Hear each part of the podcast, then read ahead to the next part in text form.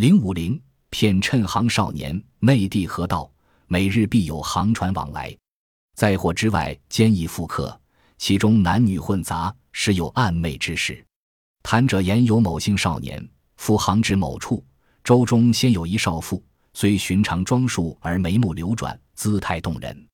少年偶语之语，情愿款洽。中夜火灭，舟中客尽睡，复逆而就焉，遂相欢好。东方将白，是个分亲。一日舟泊岸，客纷纷收拾行囊。复呼大呼失金簪环，豫州人为之搜索。良久得诸少年之铺盖中，遂取以还父，而复少年踏之。踏以解父，少年自病党握具，亦大呼为失去银钱八十元。诸客咸和之曰：“汝窃人物者，乃有此巨资也。”少年气不已，或寻少年所携银钱有图迹否？少年谓君盖有某号图章，于是个人互搜申判，至复处得银钱八十余枚，然并无图迹。少年默然，不敢相认，携行李进去。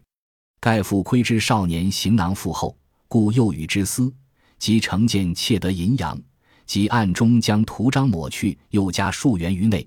笔数不相符，人虽知其意而毫无凭证，无从强指为窃。其骗术亦巧已哉！河道上每天都有航船来往，这些航船除了载货之外，也载客，其中男女混杂，时常有暧昧的事情发生。有人讲述了这样一件事：有位少年搭船回家，船上有一位少妇，虽然穿得很朴素，但眉目流转，姿态动人。少年偶然间跟他搭话，两个人竟然谈得非常投机。晚上灯火熄灭后，船上的客人都睡了，少妇跟少年悄悄地发生了关系。天亮后才各自回去。第二天停船靠岸，客人们纷纷收拾行装。忽然少妇大叫，说自己丢失了金簪环，恳求船上的人为他搜一遍。不多会儿，大家便在少年的铺盖中找到了少妇的金簪。船上的人把金簪还给少妇，并把少年捆绑起来责打。众人打完后，为他解开绳索。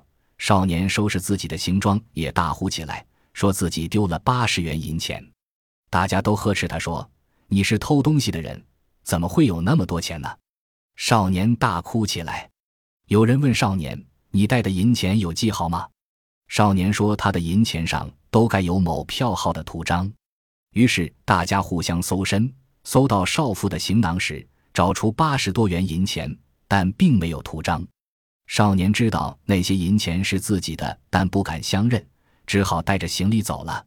后来有知情的人透露，少妇看见少年行囊负厚，故意引诱他，乘机偷了银钱，悄悄地把图章抹去，又往里面加了几元，使总数跟少年的银钱不符。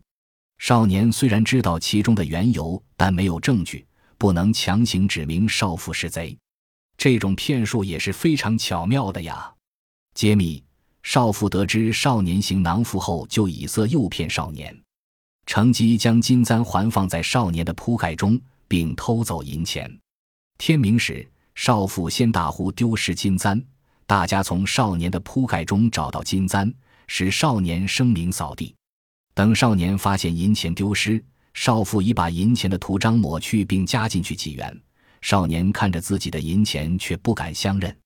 此骗术是以色相切骗钱财。本集播放完毕，感谢您的收听，喜欢请订阅加关注，主页有更多精彩内容。